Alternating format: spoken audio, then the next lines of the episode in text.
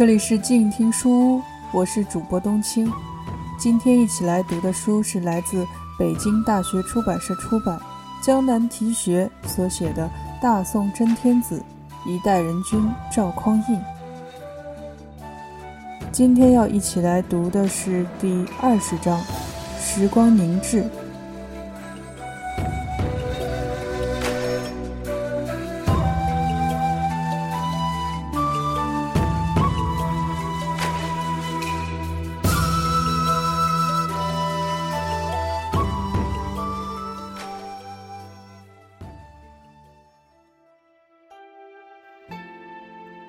亡国投降的跟前，还不忘赋词奏乐，同往日一群旧情人依依惜别。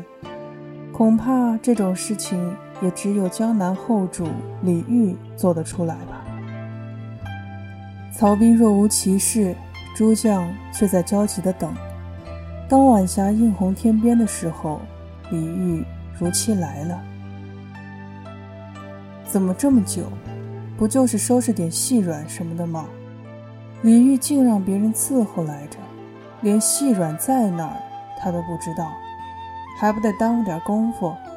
再者说了，人家李煜是诗人，诗人遭逢这种命运，那不还得感慨良多，君寻不舍，左看看右摸摸，没点功夫哪能行？李煜还在晚霞初起的时候，召集宫廷乐队、教坊里的女孩子们。把自己刚刚做好的一首叫做《破阵子》的词交给他们，让他们最后为自己演奏一次。这些女孩子们有的眼含热泪，有的已经泣不成声。她们不像皇后和妃子们，有资格跟随这位曾经的陛下到新的国家里去。她们将来的命运怎样，完全不由她们决定。四十年来家国，三千里地山河，凤阁龙楼连霄汉，玉树琼枝作烟罗。几曾识干戈？一旦归为尘虏，沈腰攀鬓消磨。最是仓皇辞庙日，教坊又奏别离歌，垂泪对宫娥。宫女们从来没有看过他们的陛下这么感伤的诗词，李煜也从来没有听到宫女们奏出过这么动人的曲子。全体在场的各色人等，无不痛哭失声。李煜就以这样的方式告别了他的皇宫，告别了他的宫女，告别了他的父母之邦，连脸上的泪痕都没心思擦去。就踏上了永远不归的途征。当晚霞暗淡下去了的时候，李煜乘坐的大宋朝俘虏号超级豪华客轮，在哗啦哗啦的桨橹声中，离开江南，渐渐北去，消失在夜幕中雾霭凄迷的长江里。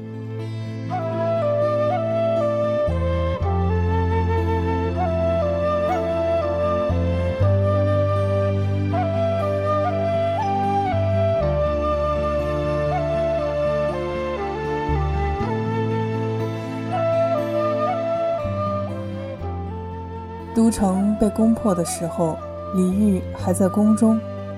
黄宝仪不敢放火，一是怕惊吓着李煜，二也怕招惹宋军打进皇宫。估计李煜走远了，黄宝仪也无望了，就在宫中点起火来，开始焚烧图书字画。宋军不知道里面出了什么事，赶紧冲进来，扑灭了大火。也把黄宝仪抓了起来。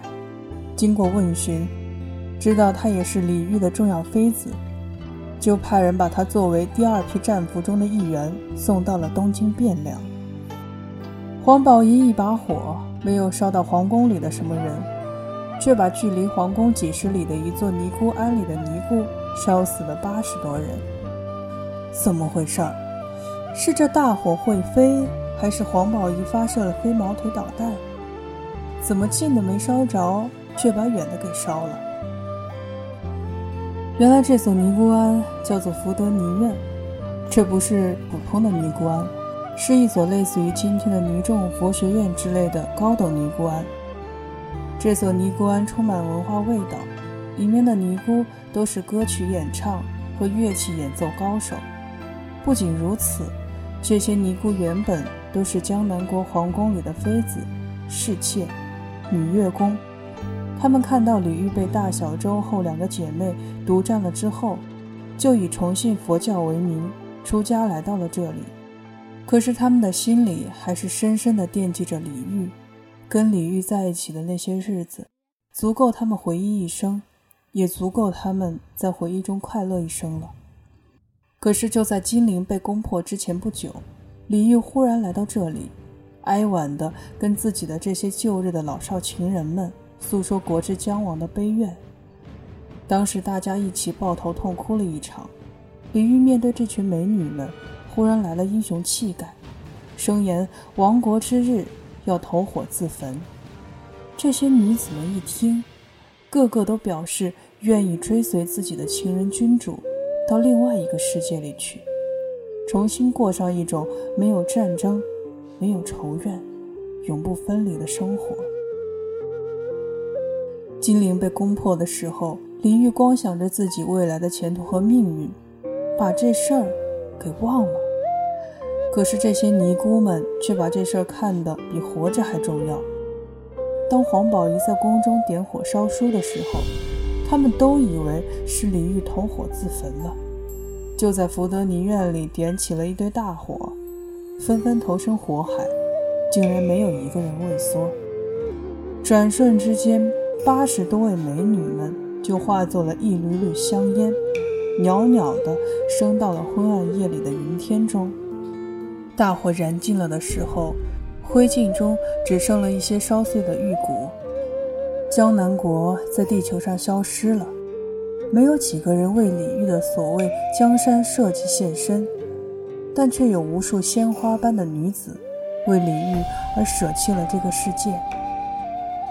问人间情为何物，只叫人生死相许。天南地北双飞客，老翅几回寒暑。天也妒，未信与婴儿燕子俱黄土。来世再相聚吧，令人沉迷的李后主。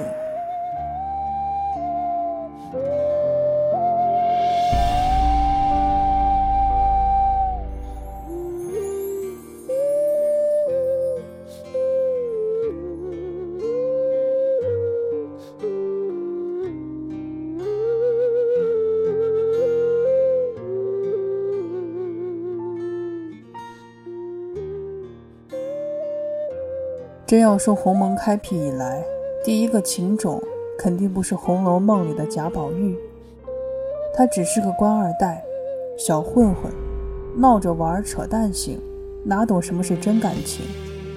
要说当之无愧，那得说是人家江南国的李后主。看人家的情书写的：“云一窝，雨一梭，淡淡山儿薄薄罗，清平双带罗。”秋风多，雨相和，帘外芭蕉三两棵，夜长人奈何？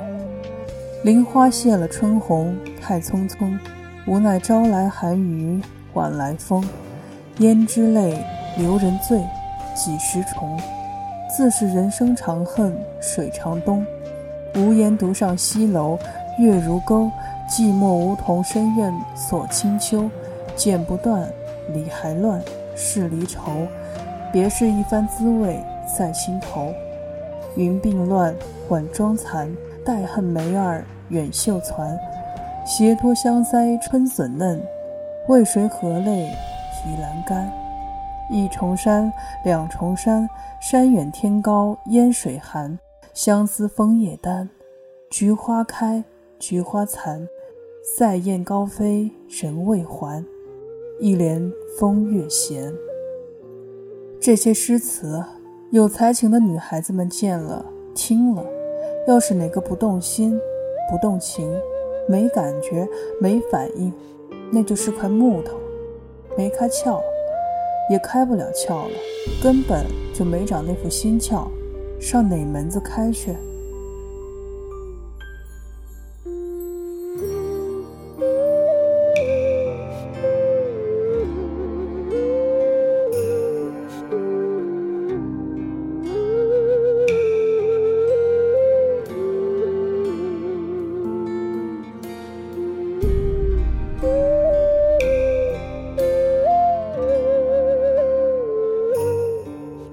感谢收听本期节目，今天的书就读到这里，我们下期节目再会。